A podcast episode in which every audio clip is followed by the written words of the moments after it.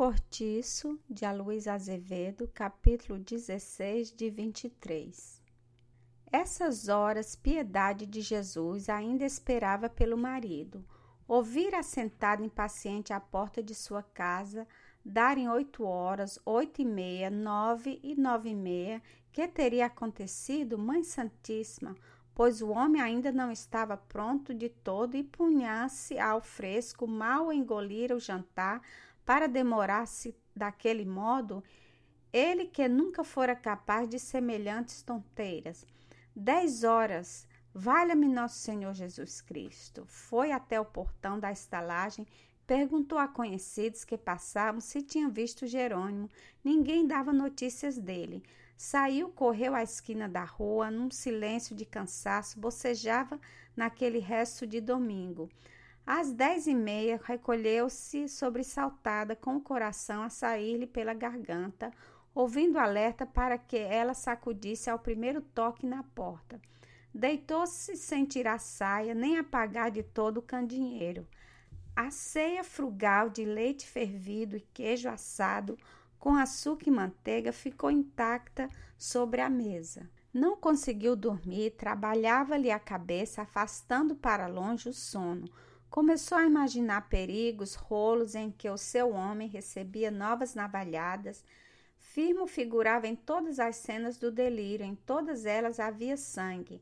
Afinal, quando depois de muito virar de um para o outro lado do colchão, a infeliz ia caindo em madorna, o mais leve rumor lá fora a fazia erguer-se de pulo e correr à rótula da janela mas não era o cavoqueiro da primeira, nem da segunda, nem de nenhuma das vezes. Quando principiou a chover, Piedade ficou ainda mais aflita. Na sua sobrecitação, afigurava-se-lhe agora que o marido estava sobre as águas do mar, embarcado entregue unicamente à proteção da Virgem em meio de um temporal medonho. Ajoelhou-se defronte do oratório e rezou com a voz emarralhada por uma agonia sufocada. A cada trovão redobrava o seu sobressalto, e ela, de joelho, os olhos flitos na Virgem Senhora, sem consciência do tempo que corria, arfava soluçando. De repente ergueu-se muito admirada de se ver sozinha, como se só naquele instante dera pela falta do marido ao seu lado. Olhou em torno de si espavorida, com vontade de chorar, de pedir socorro, as sombras espichadas em volta do candinheiro, tracejando trêmulas pelas paredes, o, pelo teto, pareciam querer dizer-lhe alguma coisa misteriosa. Um par de calças pendurado à porta do quarto, com um paletó e um chapéu por cima, representou-lhe de relance o vulto de um enforcado, a mexer com as pernas. Benzeu-se. Quis saber que horas eram e não pôde. Afigurava-se-lhe terem decorrido já três dias, pelo menos durante aquela aflição. Calculou que não tardaria a amanhecer, se é que ainda amanheceria, se é que aquela noite infernal não se fosse prolongando infinitamente, sem nunca mais aparecer o sol. Bebeu um copo d'água bem cheio, apesar de haver pouco antes tomado outro, e ficou imóvel, de ouvido atento, na expectativa de escutar as horas de algum relógio da vizinhança. A chuva diminuíra e os ventos principiavam a soprar com desespero. Lá de fora à noite dizia-lhe segredos pelo buraco da fechadura e pelas finchas do telhado e das portas, a cada assobio, a mísera julgava ver e surgir um espectro que vinha contar-lhe a morte de Jerônimo.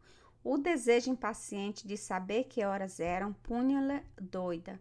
Foi à janela, abriu uma rajada úmida, entrou na sala, esfuziando e apagou a luz. Piedade soltou um grito e começou a procurar a caixa de fósforo aos esbarrões, sem conseguir reconhecer os objetos que tateteava. Esteve a perder os sentidos, afinal achou os fósforos, acendeu de novo o candinheiro e fechou a janela. Entrara-lhe um pouco de chuva em casa, sentiu a roupa molhada no corpo, tomou um novo copo d'água, um calafrio de febre percorreu-lhe a espinha e ela atirou-se para a cama, batendo o queixo e meteu-se debaixo dos lençóis a tiritar de febre. Veio de novo a modorna, fechou os olhos, mas ergueu-se logo, assentando-se no colchão. Parecia-lhe ter ouvido alguém falar lá fora na rua. O calafrio voltou. Ela, trêmula, procurava escutar. Se não enganava, distinguira vozes abafadas conversando, e as vozes eram de homem. Deixou-se ficar à escuta, conchegando a mão atrás da orelha, depois ouviu bater, e não na porta dela, mas lá muito mais para diante, na casa das, das dores, da Rita ou da Augusta. Devia ser o Alexandre que voltava do serviço. Quis ir ter com ele e pedir-lhe notícia de Jerônimo. O calafrio, porém, obrigou a ficar debaixo das cobertas. Às cinco horas levantou-se de novo com um salto. Já havia gente lá fora, com certeza. Ouvira ranger a primeira porta, abriu a janela, mas ainda estava tão escuro que se não distinguia patavina. Era uma preguiçosa madrugada de agosto, nebulosa, úmida, parecia disposta a resistir ao dia. Os senhores, aquela noite dos diachos não acabaria nunca mais. Entretanto, adivinhava-se que ia amanhecer. Piedade ouviu dentro do pátio, ao lado contrário da sua casa, um zunzum de duas vozes cochichando com interesse. Virgem do céu, dizia a voz do seu homem e a outra era a voz de mulher. Credo, ilusão sua com certeza. Ela essa noite estava para ouvir o que não se dava, mas aqueles cochichos dialogados na escuridão causavam-lhe extremo alvoroço. Não, como poderia ser ele? Que loucura! Se o homem estivesse ali, teria sem dúvida procurado a casa, e os cochichos persistiam enquanto Piedade, toda ouvidos, estalava de agonia. Jerônimo! gritou ela. As vozes calaram-se, logo fazendo o silêncio completo. Depois nada mais se ouviu. Piedade ficou à janela. As trevas dissolveram-se, afinal, uma claridade triste formou-se no nascente e foi, pouco a pouco, se derramando pelo espaço. O céu era uma algamaça cinzenta e gorda. O cortiço acordava com o remancho das segundas-feiras. Ouviam-se os pigarros das ressacas de Paraty, as casinhas abriram-se, vultos preguiçosos vinham bocejando fazer a sua lavagem à bica. As chaminés principiavam a fumegar, recendia o cheiro do café torrado. Piedade atirou um chale em cima dos ombros e saiu ao pátio. A machona que acabava de aparecer à porta do número 7, com um berro para acordar a família, de uma só vez gritou-lhe: Bons dias, vizinha. Seu marido como vai? Melhor? Piedade soltou um suspiro. Ai, não me pergunte, senhora Leandra. Piorou, filha? Não veio esta noite para casa.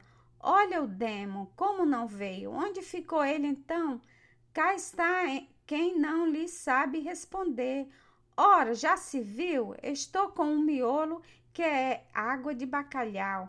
Não preguei olho durante a noite, forte desgraça minha. Teria ele se sucedido alguma? Piedade pôs-se a soluçar, enxugando as lágrimas no chale de lã, ao passo que a outra, com a sua voz rouca e forte, que nem o som de uma trompa enferrujada, passava adiante a nova de que Jerônimo não se recolhera aquela noite à estalagem. Talvez voltasse para o hospital obtemperou Augusta, que lavava junto a uma tina a gaiola do seu papagaio. Mas ele ontem veio de muda, contrapôs Leandra. E lá não se entra depois das oito horas da noite, acrescentou outra lavadeira. E os comentários multiplicavam-se, palpitando de todos os lados, numa boa disposição para fazer daquilo o escândalo do dia. Piedade respondia friamente às perguntas curiosas que lhe dirigiam as companheiras Estava triste e sucumbida, não se lavou, não mudou de roupa, não comeu nada, porque a comida lhe crescia na boca e não lhe passava da garganta. O que fazia só era chorar e lamentar-se. Forte desgraça minha, repetia a infeliz a cada instante.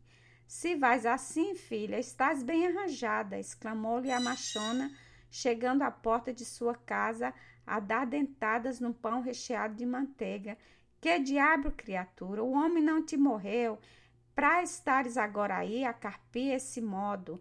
Sei eu lá se morreu, disse Piedade entre soluços. Vi tanta coisa esta noite.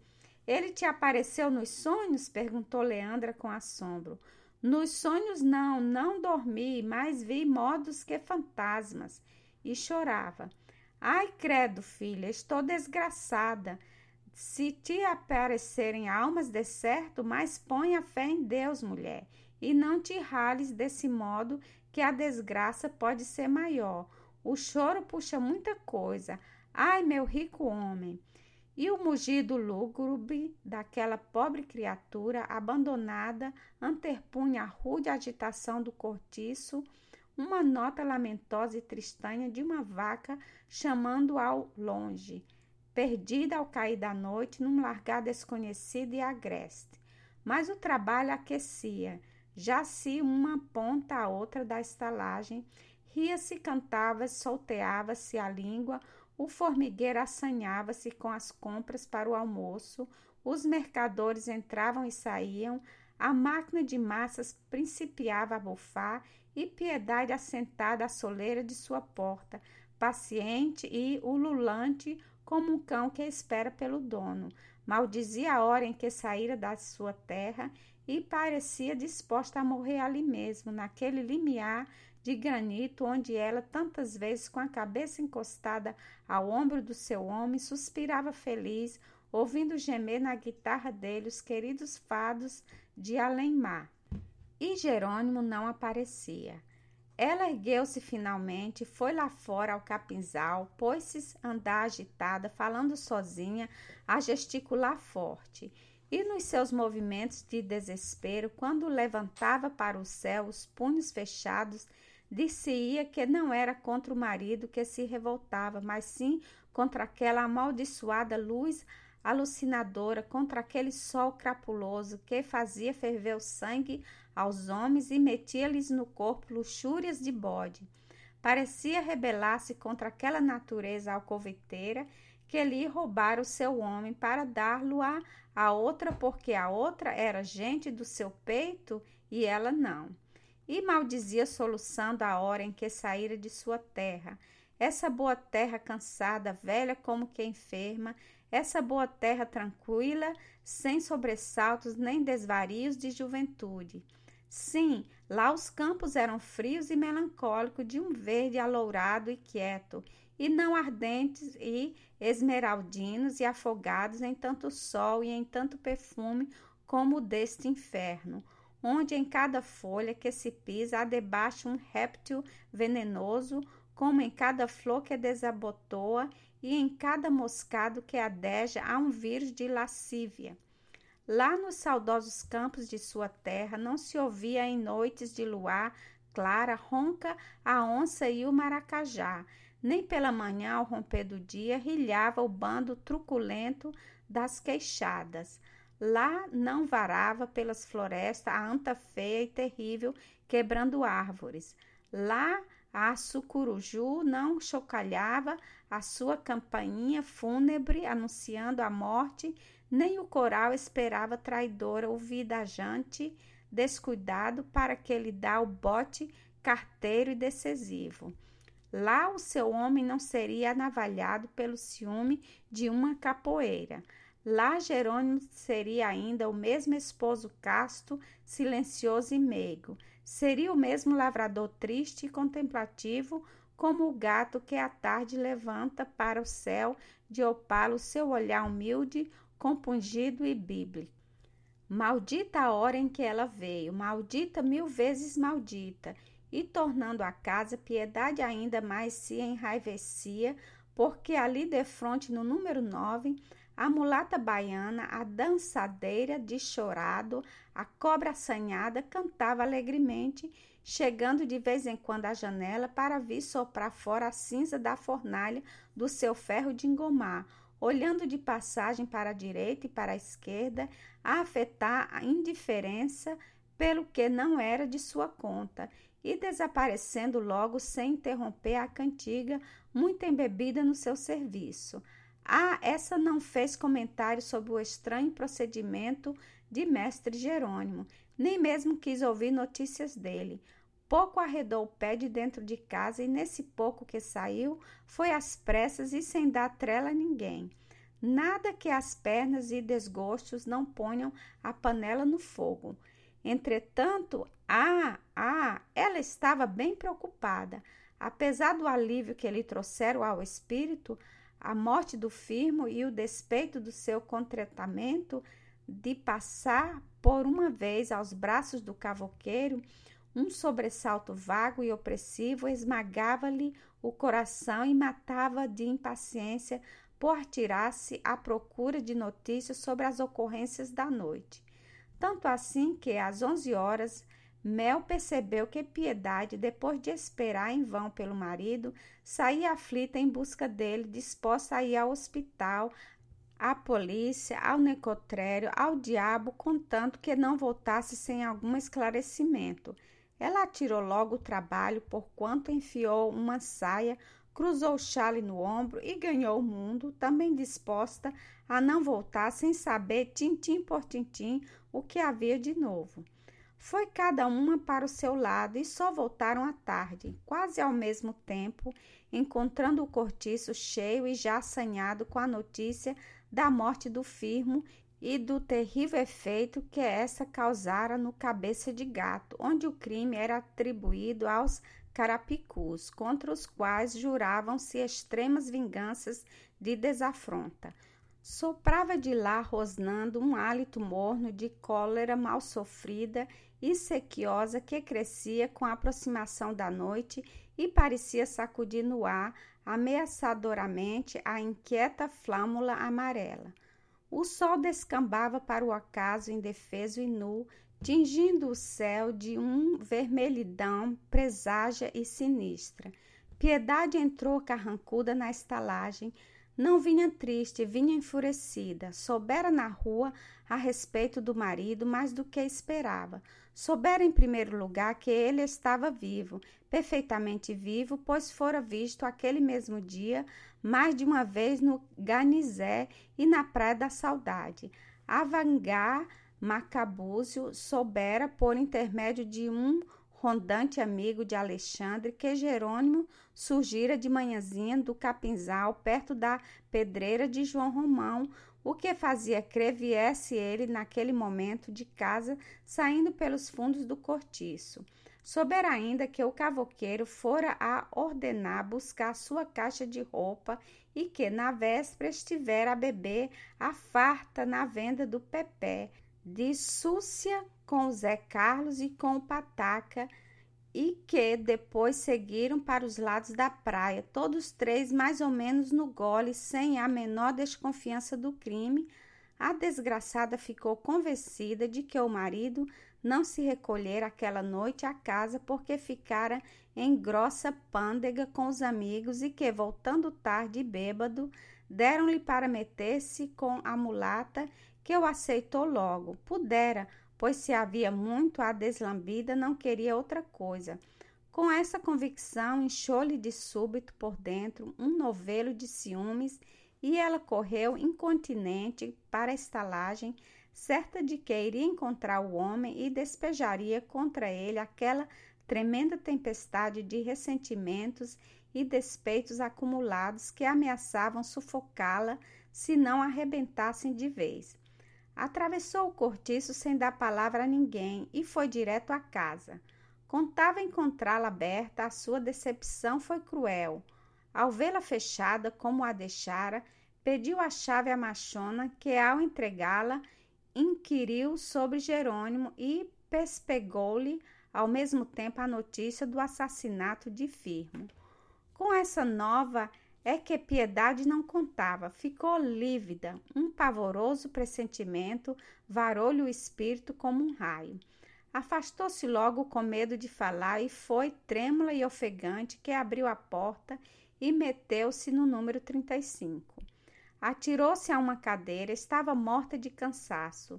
Não tinha comido nada nesse dia e não sentia fome. A cabeça andava-lhe a roda, as pernas pareciam-lhe de chumbo.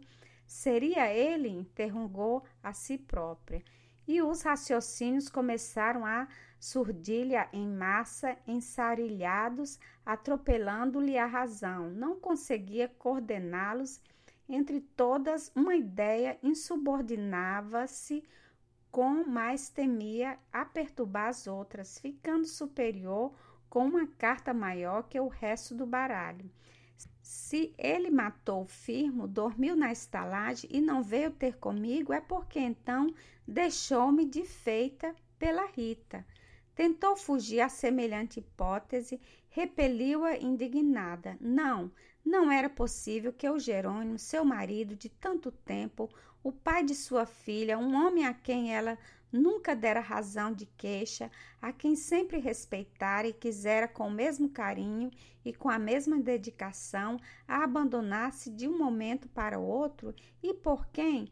Por uma não sei que diga, um diabo de uma mulata assanhada que tão depressa era de Pedro como de Paulo, uma sirigaita que vivia mais para a folia do que para o trabalho, uma peste, que não, qual era lá possível? Mas então, por que ele não viera? Por que não vinha? Por que não dava notícias suas? Por que fora pela manhã a ordem buscar a caixa de roupa? O Roberto Papa Defuntos dissera-lhe que o encontrara às duas da tarde ali perto, ao dobrar da rua Bambina, e que até pararam um instante para conversar. Com mais alguns passos chegado à casa, seria possível, santos do céu, que o seu homem estivesse disposto a nunca mais tornar para junto dela? Nisto entrou a outra, acompanhado por um pequeno descalço, Vinha satisfeita, estivera com Jerônimo, jantaram juntos numa casa de pasto, ficara tudo combinado, arranjara-se o ninho. Não se mudaria logo para não dar que falar na estalagem, mas levaria alguma roupa e os objetos mais indispensáveis e que não dissessem na vista por ocasião do transporte. Voltaria no dia seguinte ao cortiço, onde continuaria a trabalhar a noite iria ter com o novo amante e no fim de uma semana, zás, fazia-se a mudança completa e adeus coração.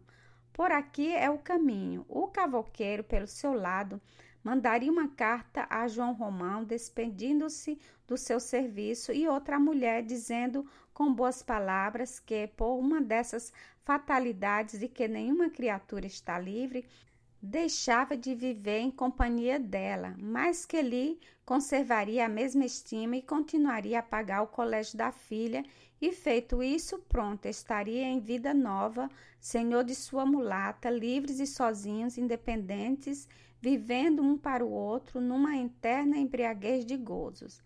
Mas na ocasião em que a baiana, seguida pelo pequeno, passava defronte da porta de piedade, esta deu um salto da cadeira e gritou-lhe: Por favor, quem é? resmungou Rita, parando sem voltar senão o rosto e já a dizer no seu todo de impaciência que não estava disposta a muita conversa. Diga-me uma coisa, inquiriu aquela. Você muda-se? A mulata não contava com semelhante pergunta. Assim, a queima-roupa ficou calada sem achar o que responder. Muda-se, não é verdade? insistiu a outra, fazendo-se vermelha. E o que tem você com isso? Mude-me eu ou não, não lhe tenho de dar satisfações. Meta-se com a sua vida, ora essa. Com a minha vida é que te metestes tu, cigana, exclamou a portuguesa sem se conter e avançando para a porta com ímpeto. Ei, repete, cutuca ordinária, berrou a mulata, dando um passo em frente. Pensas que já não sei de tudo? Maleficeste-me o homem e agora carregas-me com ele? Que é má coisa te saiba, cabra do inferno, mas deixa estar que has de amargar o que o diabo não quis. Quem tu jura sou eu. Pula cá para fora, perua choca. Se és capaz. Em torno de Rita, já o povaréu se reunia alvoroçado. As lavadeiras deixaram logo as tinas e vinham com os braços nus, cheios de espuma de sabão, estacionar ali ao pé, formando roda silenciosa, sem nenhuma delas querer meter-se no barulho. Os homens riam e atiravam chufas às duas contendoras, como sucedia sempre quando no cortiço qualquer mulher se disputava com a outra. Isca, isca, gritavam eles. Ao desafio da mulata, Piedade saltara ao pátio, armada com um dos seus tamancos. Uma pedrada recebeu-a em caminho, rachando-lhe a pele do queixo, ao que ela respondeu, desfechando contra a adversária uma formidável pancada na cabeça. E pegaram-se logo as unhas e dentes. Por algum tempo lutaram de pé, engafinhadas no meio de grande algazarra dos circunstantes. João Romão acudiu e quis separá-las, todos protestaram. A família do Miranda assomou à janela, tomando ainda o café de depois do jantar, indiferente, já habituada àquelas cenas. Dois partidos, todavia, se formavam em torno dos lutadores. Quase todos os brasileiros eram pela Rita e todos os portugueses pela outra. Discutiam-se com febre a superioridade de cada qual delas. Rebentavam gritos de entusiasmo a cada moça que qualquer das duas recebia, e estas, sem se desenharem, tinham já arranhões e mordeduras por todo o busto. Quando menos se esperava, ouvia-se um baque pesado e viu-se Piedade de bruços no chão e a Rita por cima, escarranchada sobre as suas largas ancas, a socar-lhe o cachaço, de murros contínuos, desengrenhada, rota, ofegante, os cabelos caldos sobre a cara, gritando vitoriosa, com a boca correndo sangue. Toma pro teu tabaco, Toma, galinha podre, toma para não te meteres comigo. Toma, toma, baiacu da praia. Os portugueses precipitaram-se para tirar piedade de debaixo da mulata. Os brasileiros opuseram-se ferozmente. Não pode, enche, não deixa, não tira, entra, entra. E as palavras galego e cabra cruzaram-se de todos os pontos como bofetadas. Houve um valval rápido e surdo, e logo em seguida um formidável rolo, um rolo a valer, não mais de duas mulheres, mas de uns quarenta e tantos homens de pulso, arrebentou como um terremoto. As cercas e os geiraus desapareceram do chão e estrilaçaram-se no ar, estalando em descarga, ao passo que uma barreira infernal uma fecha-fecha de formigueira em guerra, aquela onda viva e arrastando o que topava no caminho. Barracas e tinas, baldes, regadores e colchões de planta, tudo rolava entre aquela centena de pernas confundidas e doidas. Das janelas do Miranda apitava-se com fúria da rua em todo o quarteirão, novos apitos respondiam dos fundos do cortiço e pela frente surgia o povo e mais povo. O pátio estava quase cheio, ninguém mais se entendia. Todos davam e todos apanhavam, mulheres e crianças berravam. João Romão, clamando furioso, sentia-se imponente para conter semelhante demônios. Fazer rolo aquela hora, que imprudência! Não conseguiu fechar as portas da venda, nem o portão da estalagem, guardou às pressas na barra o que havia em dinheiro na gaveta e, armando-se com uma tranca de ferro, pôs-se de sentinela às prateleiras, disposto a abrir o casco ao primeiro que se animasse a saltar-lhe o balcão. Bertoleza lá dentro na cozinha aprontava uma grande chaleira de água quente para defender com ela a propriedade do seu homem, e o rolo a ferver lá fora, cada vez mais inflamado com um terrível sopro de rivalidade nacional. Ouviam-se um clamor de pragas e gemidos, vivas a Portugal, vivas ao Brasil. De vez em quando, o povaréu, que continuava a crescer, afastava-se em massa, rugindo de medo, mas tornava logo como uma onda no refluxo dos mares. A polícia apareceu e não se achou com ânimo de entrar antes de vir um reforço de praças que um permanente fora buscar a galope, e o rolo fervia. Mas no melhor da lata ouvia-se na rua um coro de vozes que se aproximavam das bandas do cabeça de gato. Era o canto de guerra dos capoeiras do outro cortiço que vinham dar batalha aos carapicus para vingar com sangue a morte de Firmo, seu chefe de Malta.